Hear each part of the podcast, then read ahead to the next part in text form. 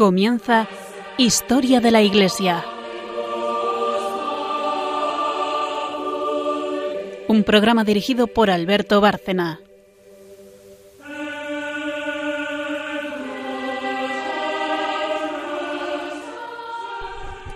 Buenas noches, oyentes de Radio María y de nuestro programa Historia de la Iglesia. Buenas noches, María Ornedo. Buenas noches. Buenas noches, Carmen Turdemontis. Buenas noches a todos. Buenas noches a todos. Y como siempre repetimos una vez más el esquema del programa para los que no estén muy familiarizados con él.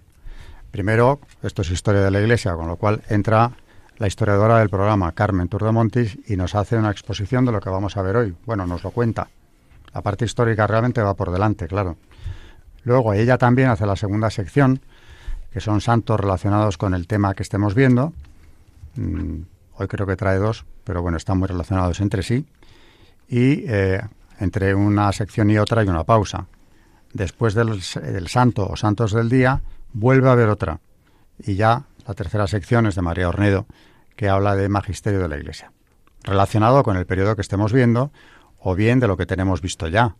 Lo que no vaya nunca es hacia adelante. Habla de la parte histórica, puede que esté retrotrayéndose unos siglos atrás, con los padres de la Iglesia o con los padres del desierto, o puede que esté tocando algo justo de ese momento, que acabamos de ver en el programa, pero nunca posterior, porque sería un poco caótico. Así que ese es nuestro esquema, pausa muy, muy corta, y eh, yo le haré una introducción a Carmen, muy breve, y ella nos va a contar lo que tenemos que ver hoy.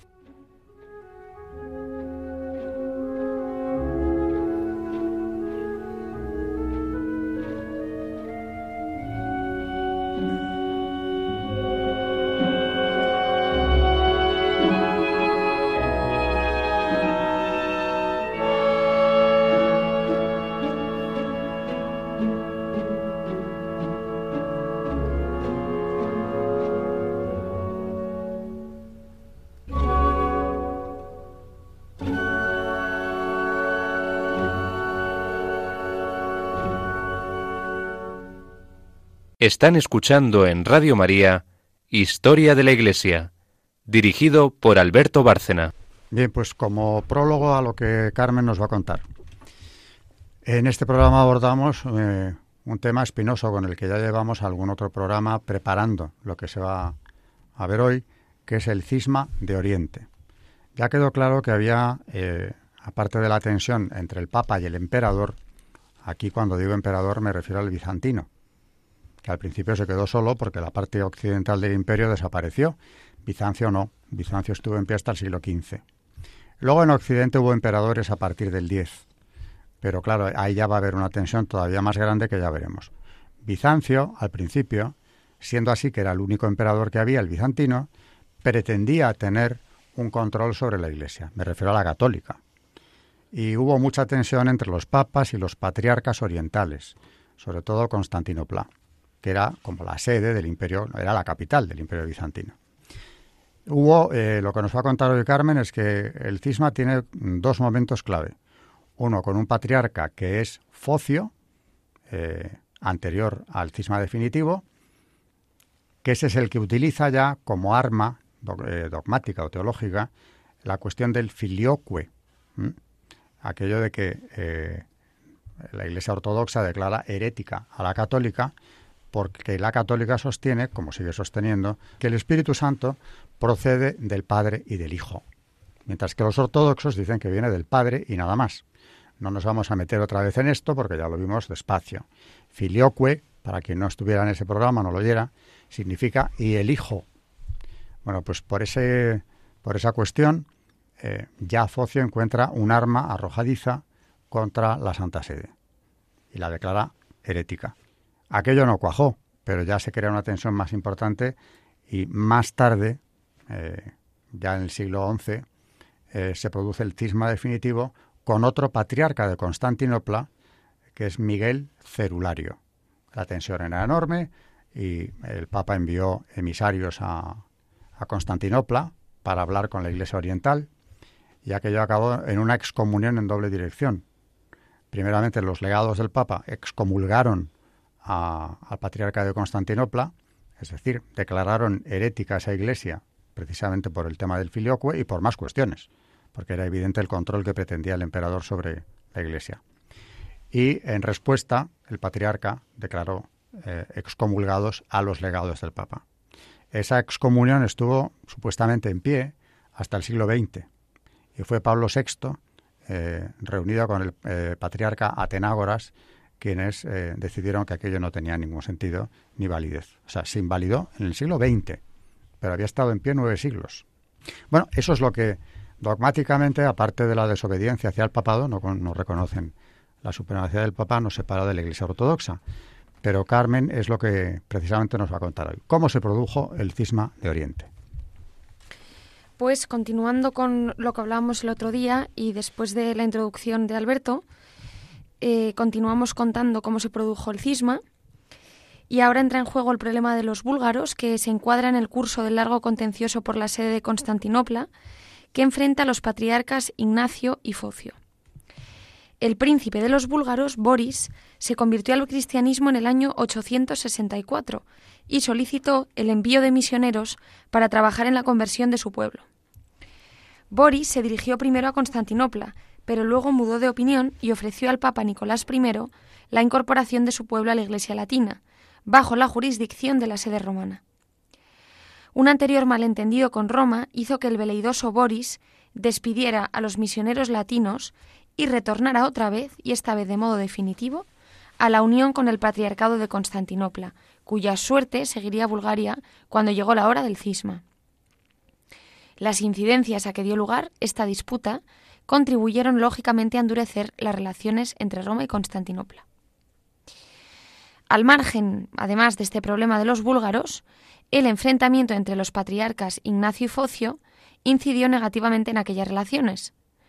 Ignacio y Focio se sucedieron dos veces al frente del patriarcado, al compás de las bruscas alternativas de la política oriental. La actitud del Papa Nicolás I, favorable a los legítimos derechos de Ignacio, provocó una violenta reacción de Focio, verdadera declaración de guerra a la Iglesia latina. La figura de Focio ha sido estudiada modernamente por historiadores católicos que reivindican su ortodoxia. Más Aun admitiendo que las relaciones de la Iglesia bizantina con el pontificado no se rompieron formalmente durante el segundo periodo patriarcal de Focio, resulta imposible exonerar a éste de una grave responsabilidad en el distanciamiento del Oriente cristiano con respecto a Roma. Focio, a sabiendas de que habría así un abismo entre griegos y latinos, convirtió en arma arrojadiza la cuestión del filioque, que explicamos con detalle en el programa anterior, y condenó su inclusión en el credo por la cristiandad occidental y lanzó sobre ella la acusación de herejía.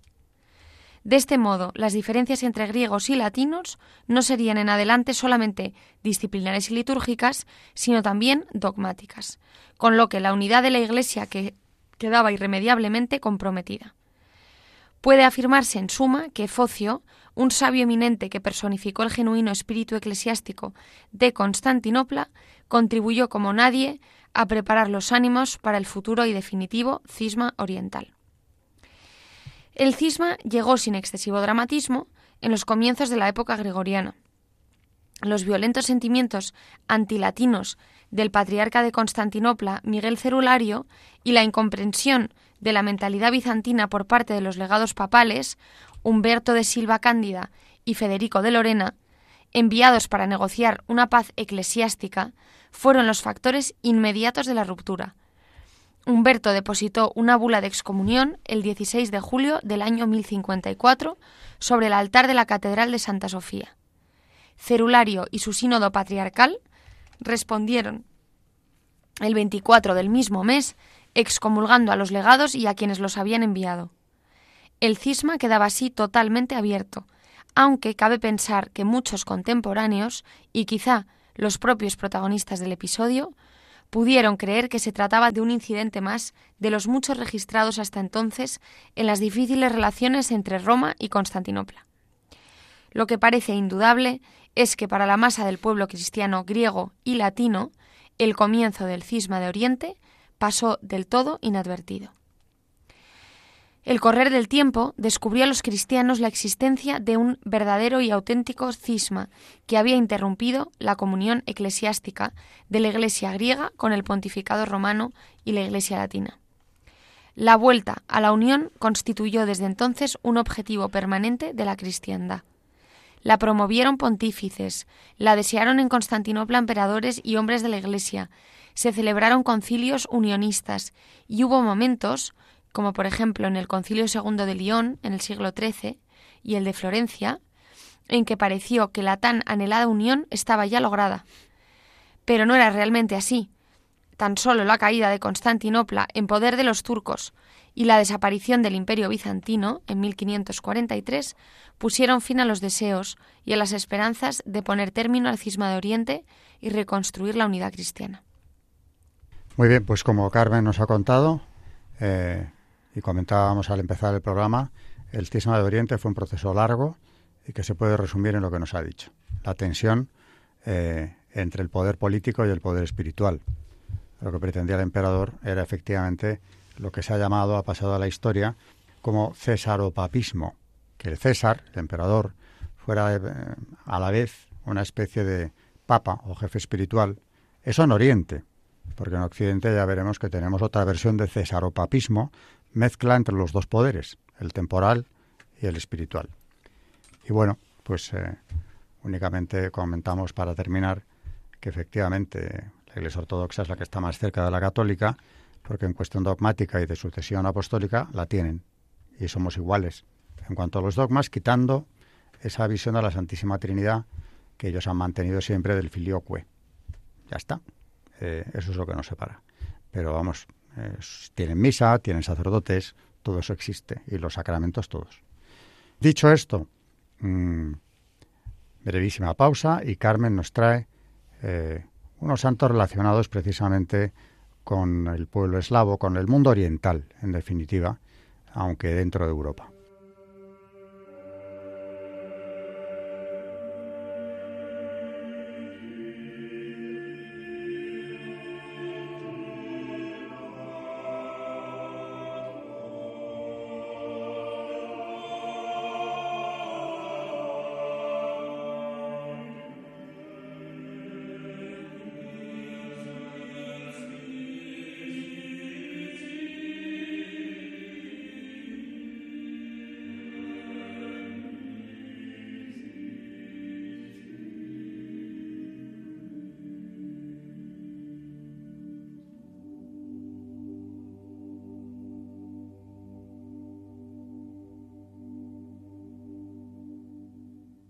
Están escuchando en Radio María Historia de la Iglesia, dirigido por Alberto Bárcena.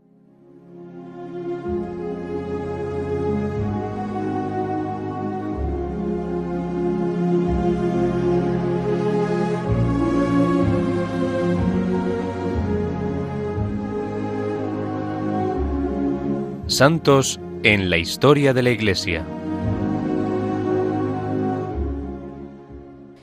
Hoy, como dice Alberto, vamos a hablar de los santos Cirilio y Metodio, que además de ser los patronos de Europa, fueron los apóstoles de los eslavos y se encuentran entre los personajes más importantes de la historia del país.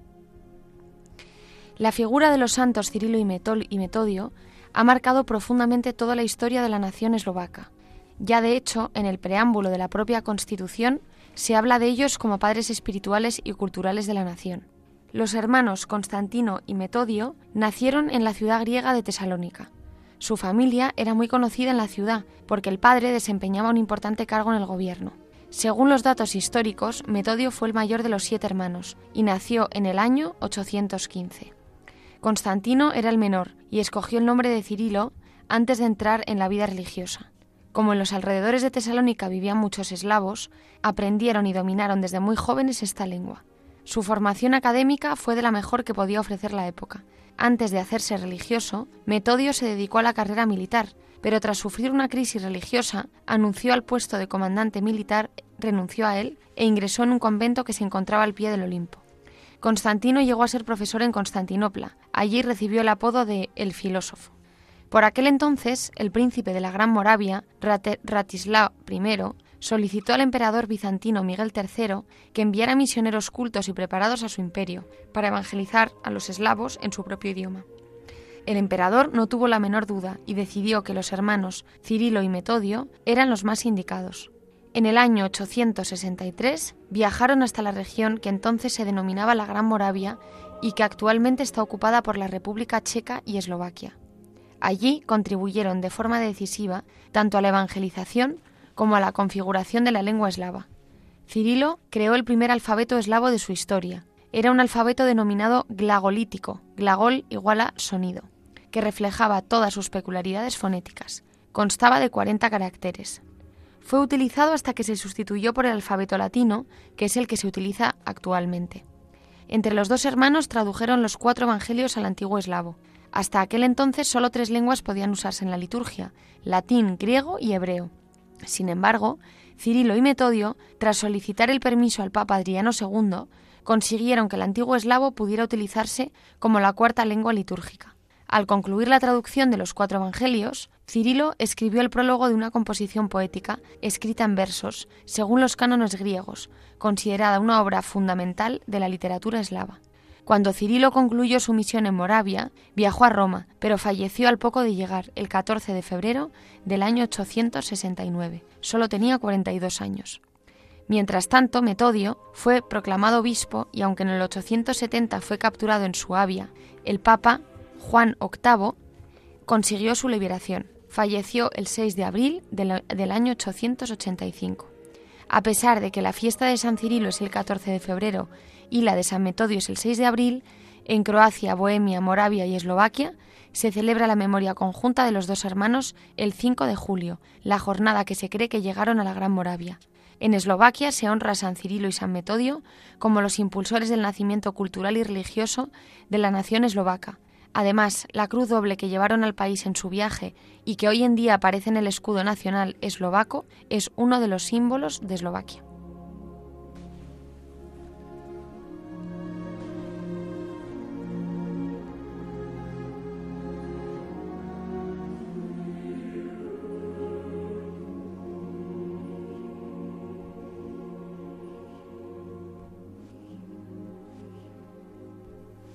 Un ejemplo más de cómo que con el Evangelio llegaba la cultura a pueblos eh, que eran intrahistóricos, se puede decir. No, no habían entrado de lleno en la historia al no tener escritura.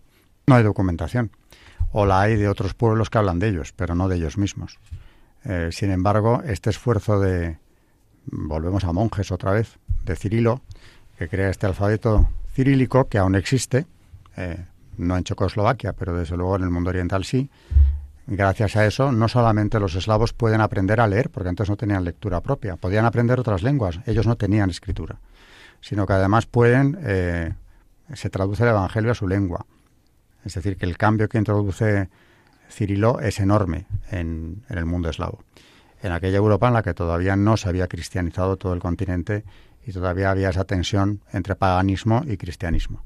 Bueno, pues eh, lo que nos ha contado Carmen en la primera sección y en la segunda con los santos de, hoy es precisamente esa cristianización de los pueblos eslavos, que eran pueblos bárbaros, pero eh, en un, grado de desarrollo cultural similar o incluso más atrasado que el de los primeros germanos que empezaron a desplazarse hacia el sur, los bárbaros, como decían los romanos de la época, ¿no? equivalente un poco al mundo de los sajones, diríamos, que hasta Carlomagno no van a ser cristianizados. Bien, pues eh, Ah, con esto yo creo que ya quedamos ilustrados sobre qué pasaba en el mundo oriental, en la Europa oriental y también en Constantinopla en concreto, ¿no? ¿Qué evolución tiene ese imperio romano de Oriente, que es el bizantino? Otra pausa y ya vendrá María con eh, Magisterio de la Iglesia, que bueno, después de la pausa nos lo cuenta.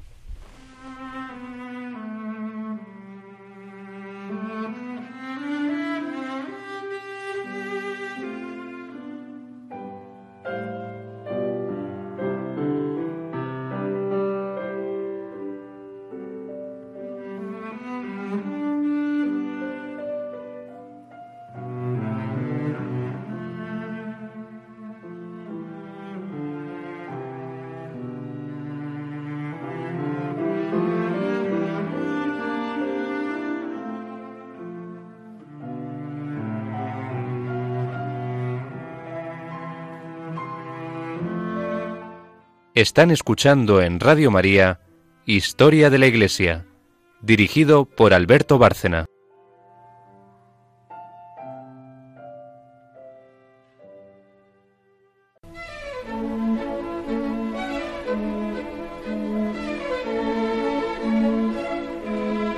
El Magisterio de la Iglesia.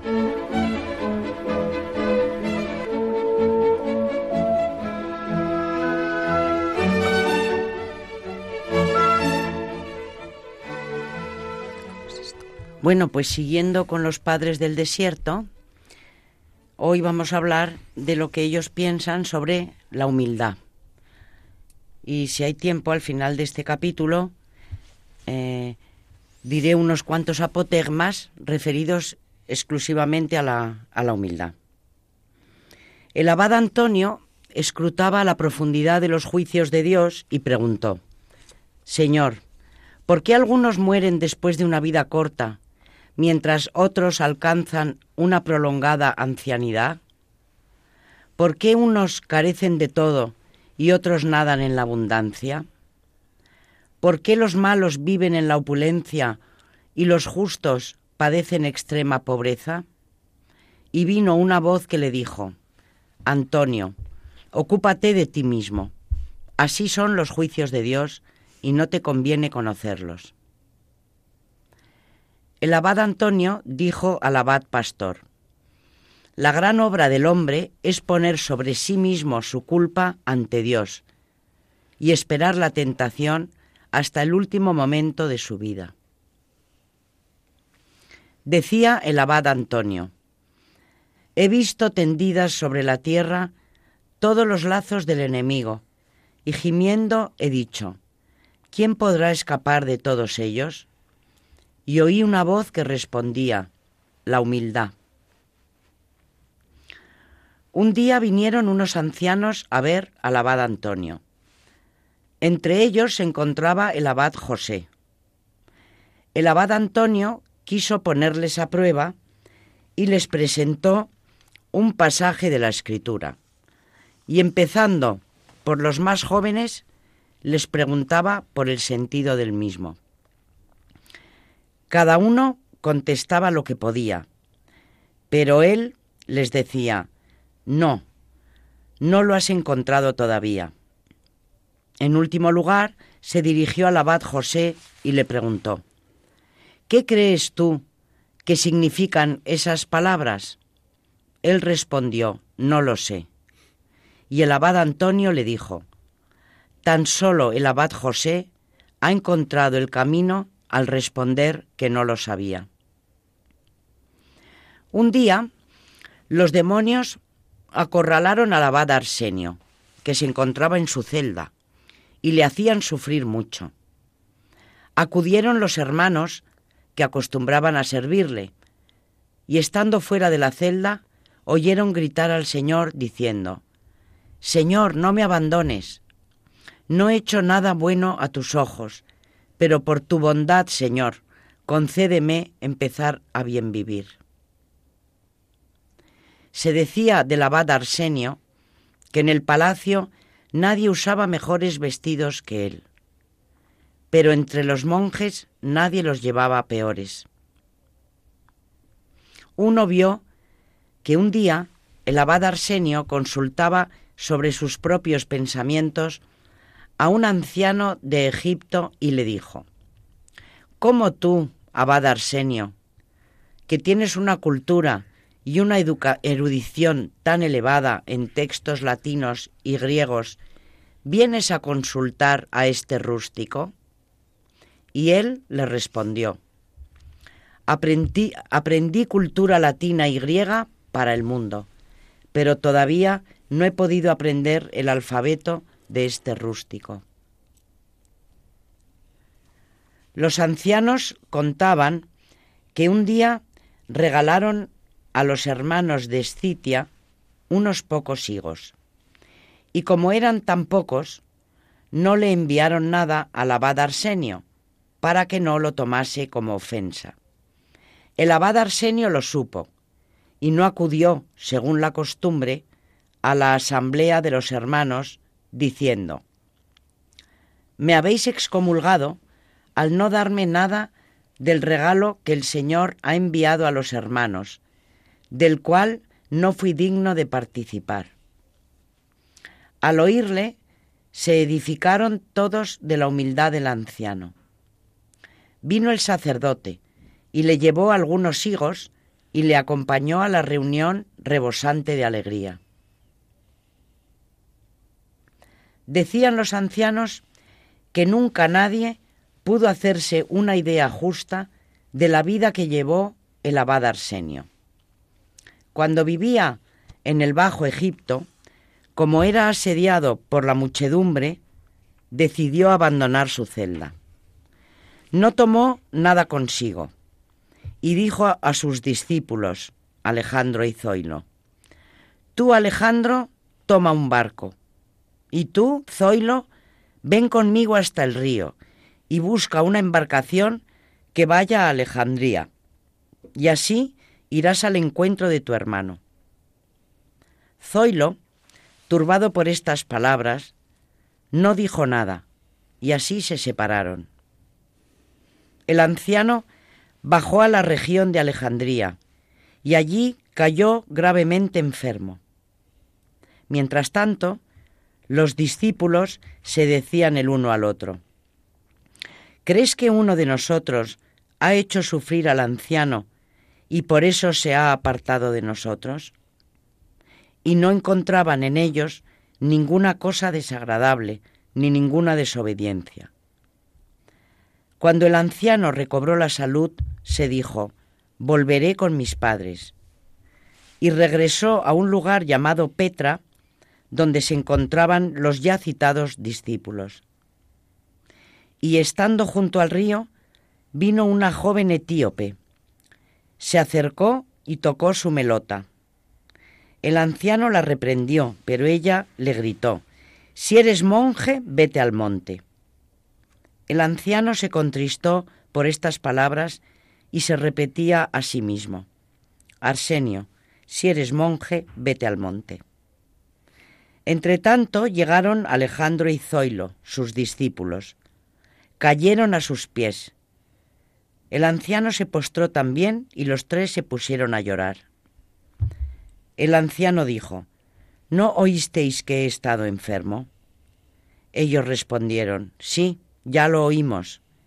Y el anciano repuso, ¿Y por qué no habéis venido a verme? Alejandro contestó, no hemos podido soportar la separación.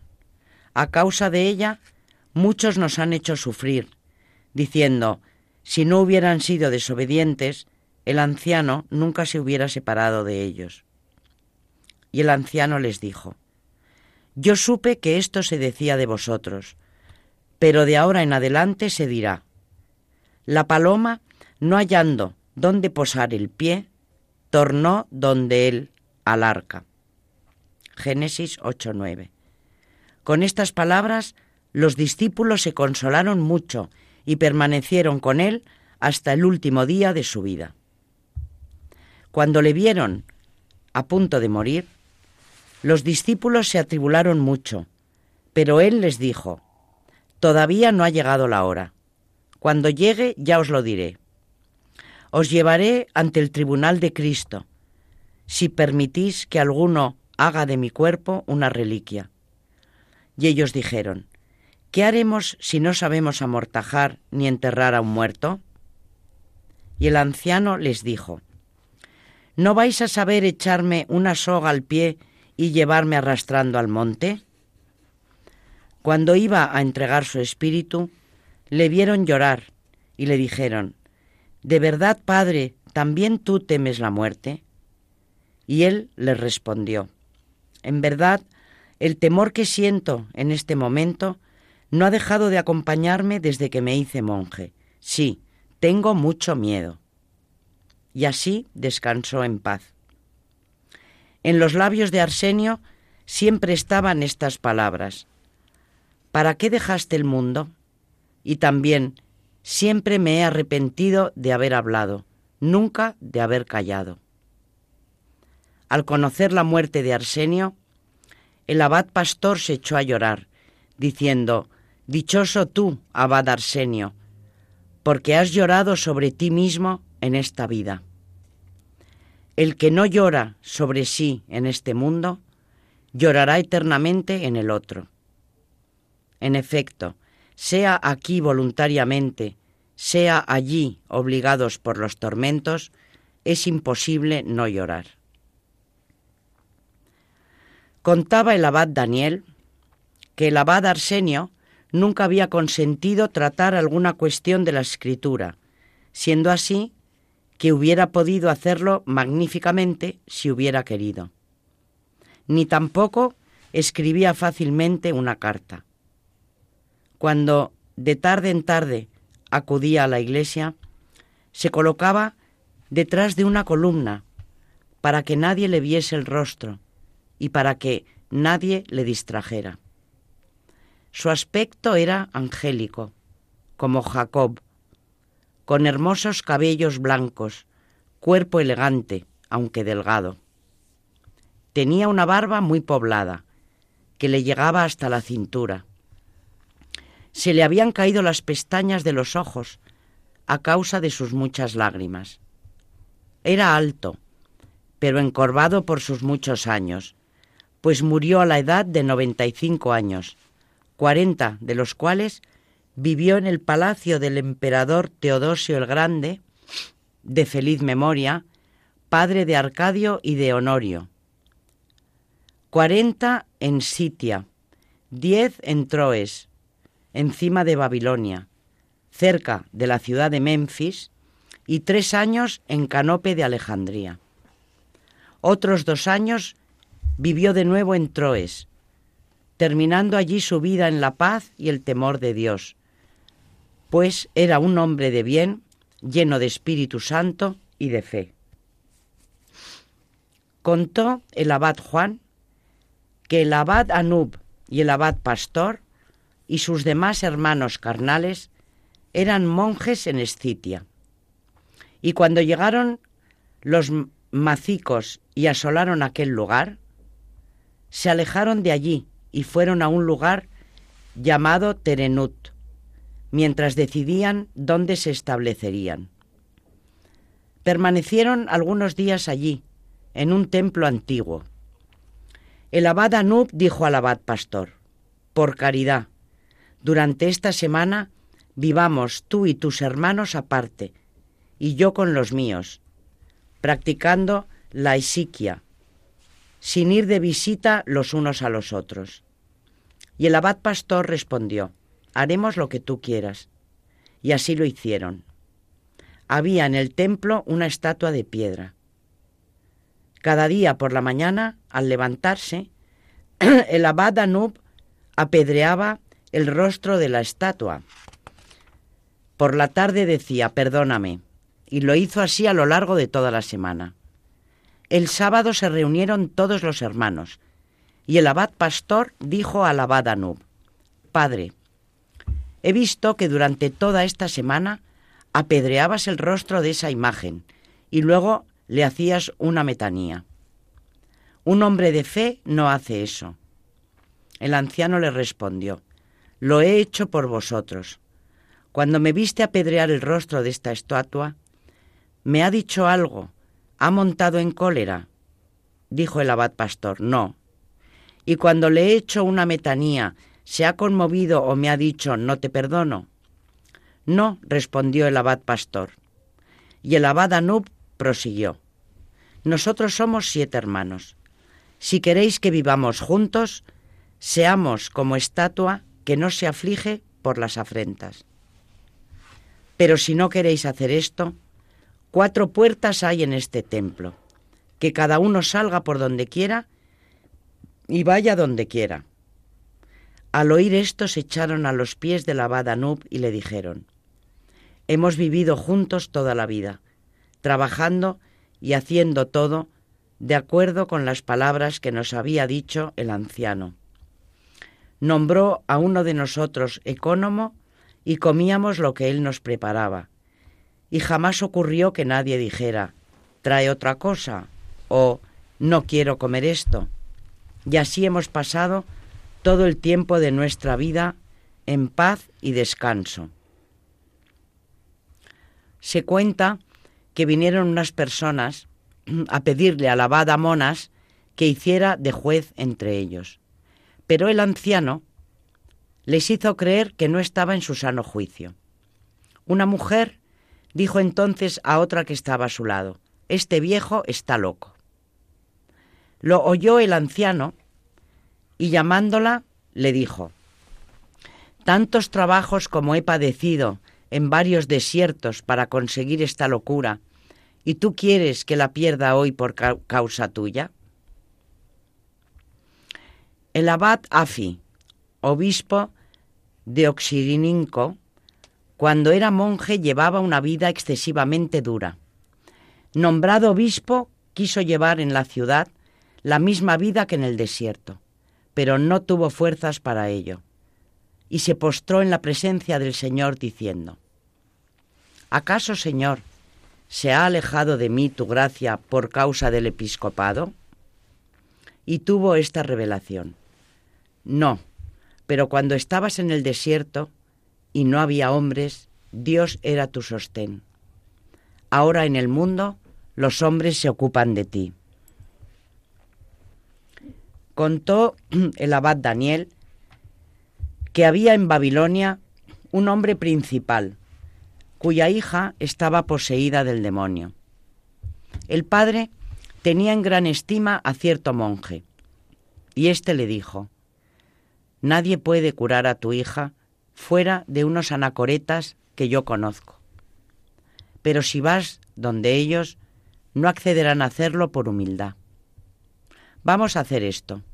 Cuando vengan a vender las cosas que fabrican, diles que quieres comprar alguna cosa, y cuando entren en tu casa para recibir el dinero, les diremos que hagan oración y creo que así se salvará tu hija. Salieron a la plaza pero solo encontraron a un discípulo de los ancianos que estaba vendiendo cestos. Lo llevaron con ellos a casa, como si fuesen a fijar el precio de las cestas. Pero en cuanto entró en casa, vio la joven posesa y dio una bofetada al monje. Este se volvió y le puso la otra mejilla, de acuerdo con el precepto divino. Y entonces el demonio, desarmado, empezó a gritar, Oh violencia, los mandamientos de Jesucristo me expulsan de aquí. Y al punto quedó curada la joven. Cuando llegaron los ancianos, les contaron lo sucedido y dieron gloria a Dios, diciendo, la soberbia del demonio se viene abajo habitualmente ante la humildad de los mandatos de Cristo Jesús. Decía el abad Evagrio, el comienzo de la salvación es condenarse a sí mismo. El abad Serapión decía, He padecido muchos más trabajos corporales que mi hijo Zacarías, y no he llegado tan alto como él en la humildad ni en el silencio. El abad Moisés dijo al hermano Zacarías, Dime, ¿qué debo hacer? Al oírle se echó a sus pies y le dijo, Padre, ¿tú me lo preguntas a mí? El anciano la contestó, Créeme, Zacarías, hijo mío, he visto que descendía sobre ti el Espíritu Santo, y esto es lo que me impulsa a preguntarte. Entonces Zacarías se quitó el capuchón, lo puso bajo sus pies y mientras lo pisaba decía, Si el hombre no es pisoteado de esta manera, no puede ser monje. Contaba el abad pastor que el abad Moisés preguntó al hermano Zacarías cuando éste estaba a punto de morir, ¿qué ves? Y él contestó, veo que no hay nada mejor que callar, padre. Y le respondió el abad, es verdad, hijo mío, guarda silencio. A la hora de su muerte, el abad Isidoro que estaba junto a él, mirando al cielo, dijo, Alégrate, hijo mío Zacarías, porque se han abierto para ti las puertas del reino de los cielos. El obispo de Alejandría, Teófilo, de santa memoria, vino en cierta ocasión al monte Nitria, y el abad del monte vino a su encuentro. El obispo le preguntó, ¿Qué ventaja has encontrado en esta forma de vida, padre? Y el anciano respondió, acusarme y reprenderme a mí mismo sin cesar. No hay otro camino más seguro, le dijo el obispo. Una vez el abad Teodoro comía con los hermanos. Recibían las copas con reverencia, pero sin decir nada, ni siquiera el perdóname de costumbre. Entonces el abad Teodoro dijo, Los monjes han perdido su título de nobleza, la palabra perdóname. Se contaba del mismo abad Teodoro que después de ordenado diácono en Escitia, no consentía en ejercer su ministerio y escapaba de aquí para allá. Pero los ancianos lo traían de nuevo y le decían, no abandones tu ministerio. Pero el abad Teodoro les respondió, dejadme, voy a orar a Dios, y si Él me indica que debo quedarme aquí y cumplir con este ministerio, lo haré. Y en su oración decía a Dios, si es tu voluntad, Señor, que me quede en este ministerio, muéstramelo. Y vio una columna de fuego que se elevaba de la tierra hasta el cielo, y oyó una voz que decía, Si puedes ser como esta columna, ve a cumplir tu ministerio. Estas palabras le movieron a no cumplir jamás su oficio de diácono. Cuando volvió a la iglesia, los hermanos hicieron ante él una metanía, diciendo, si no quieres hacer de diácono, por lo menos sostén el cáliz. Pero Teodoro no aceptó y dijo, si no me dejáis en paz, me marcho de aquí. Y le dejaron tranquilo. Dijo el abad Juan, el enano, la puerta de Dios es la humildad. Nuestros padres tuvieron que sufrir muchas humillaciones y entraron alegres en la ciudad de Dios. Y añadió, la humildad y el temor de Dios superan a todas las virtudes. El abad Juan de Tebas decía, ante todo el monje debe ser humilde, porque este es el primer mandato del Salvador cuando dice, Bienaventurados los pobres de espíritu, porque de ellos es el reino de los cielos. Los hermanos de Escitia se reunieron un día y Melquisedec. Se olvidaron de avisar al abad Coprés. Sin embargo, los hermanos le llamaron luego y le preguntaron sobre el tema. Pero él se golpeó tres veces la boca y dijo, ¡Ay de ti, Coprés, que has descuidado hacer lo que te mandó hacer el Señor y pretendes ocuparte de lo que no te pide. Al oírle los hermanos, se fueron cada uno a su celda. El abad Macario contaba de sí mismo. Vivía en una celda en Egipto, pero me llamaron e hicieron clérigo de una aldea. No quería quedarme para el ministerio y escapé a otro lugar. Y venía un seglar muy religioso que se llevaba lo que yo hacía con mi trabajo manual y me procuraba lo que yo necesitaba. En aquella aldea, una joven de vida dudosa, tentada por el diablo, tuvo una caída y al quedar encinta le preguntaron de quién era lo que había engendrado. Ella dijo, aquel ermitaño se acostó conmigo. Los habitantes del pueblo salieron a prenderme y me condujeron a la aldea. Me colgaron al cuello cántaros, pucheros y asas de jarros, y me hicieron recorrer el pueblo mientras me golpeaban y gritaban, Este monje ha ultrajado a nuestra hija, echadle, arrojadle de aquí. Me golpearon hasta dejarme casi muerto. Llegó uno de los ancianos y les dijo, ¿Hasta cuándo vais a seguir golpeando a este monje forastero?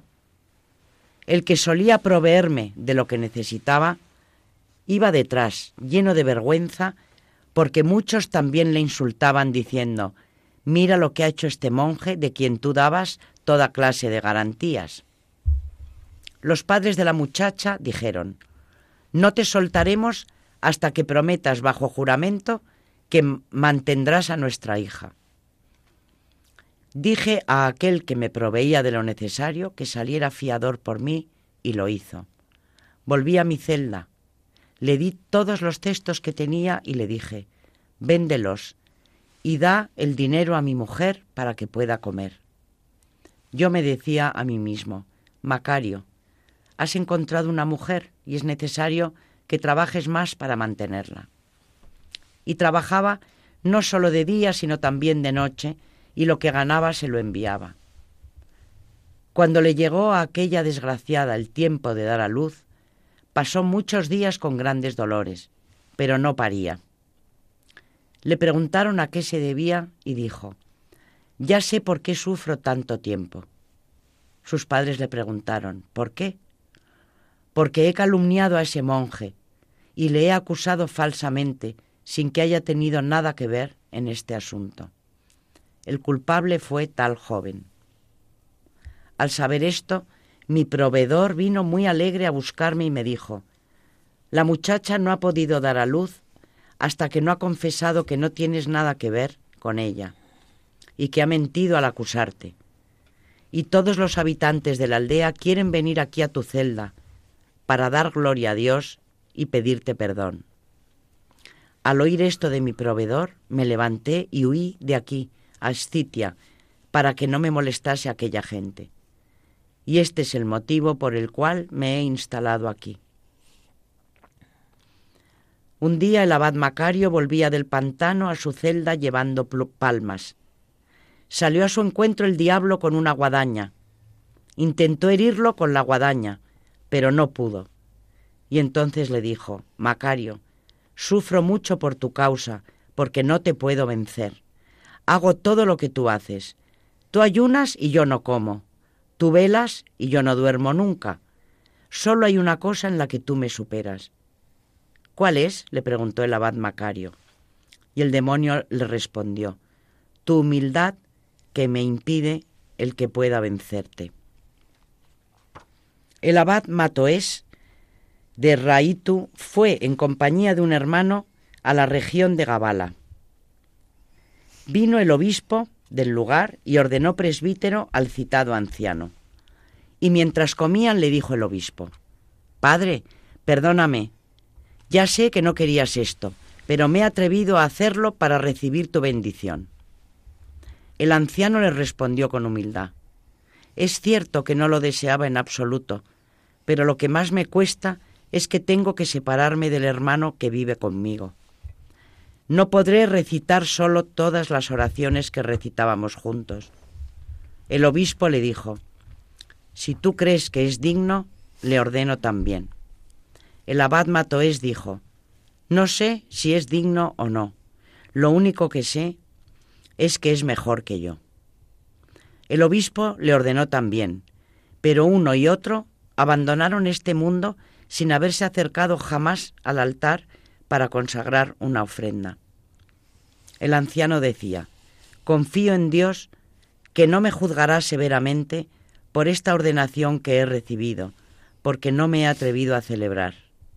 Este ministerio es para los que viven sin pecado.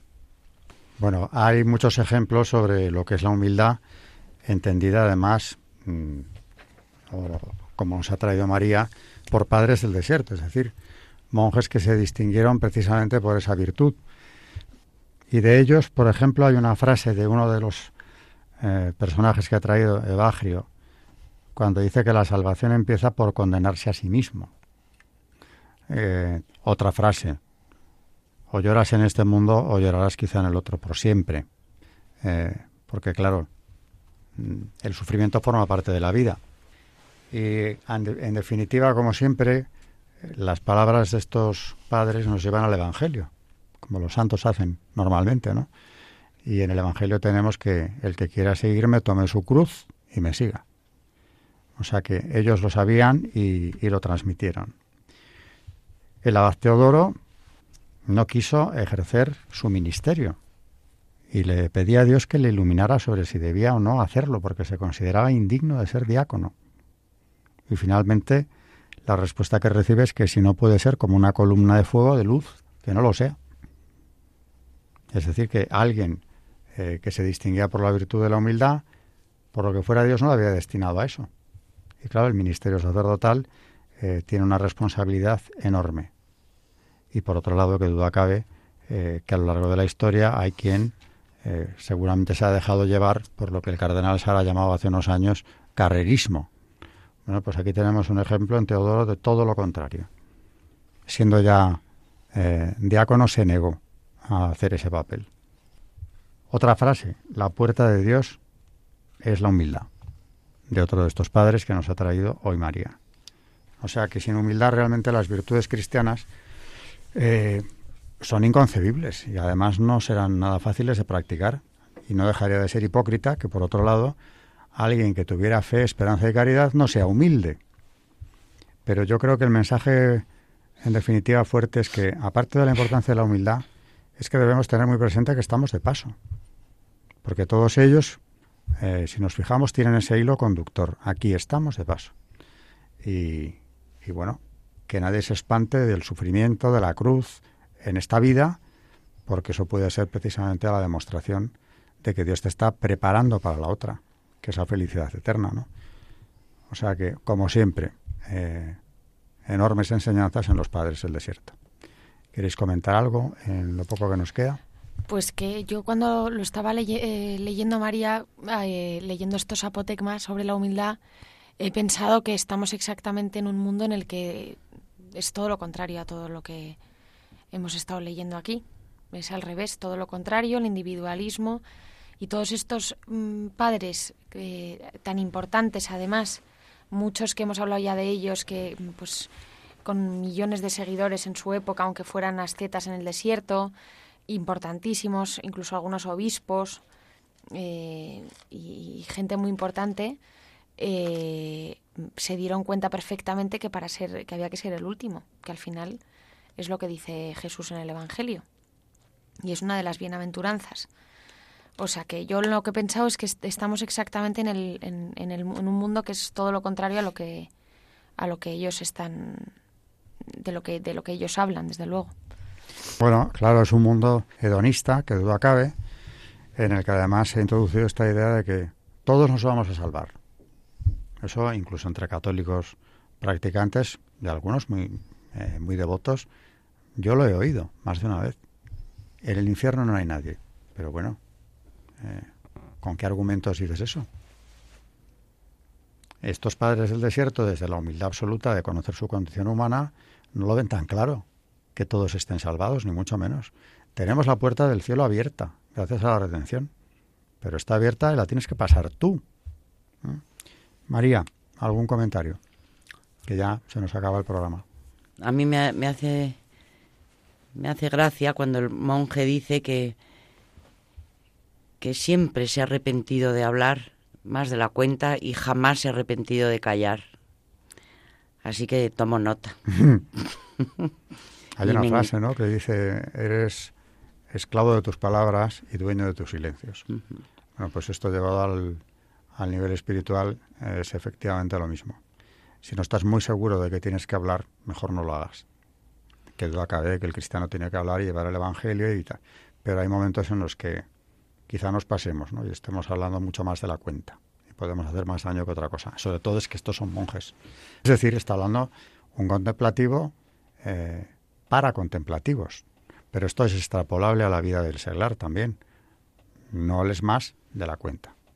Yo añadiría que aquí entre los seglares, eh, que todos tenemos que llevar el Evangelio en el mundo en el que estemos, en el ambiente que estemos, tampoco hables menos de la cuenta. Ese equilibrio lo tenemos que conseguir. Bueno, pues nos despedimos eh, por hoy. Hasta el próximo programa. Muchas gracias y buenas noches, María Ornedo. Buenas noches y gracias. Y gracias y buenas noches, Carmen Turdemontis. Buenas noches y muchas gracias. Buenas noches a todos los oyentes de Historia de la Iglesia en Radio María.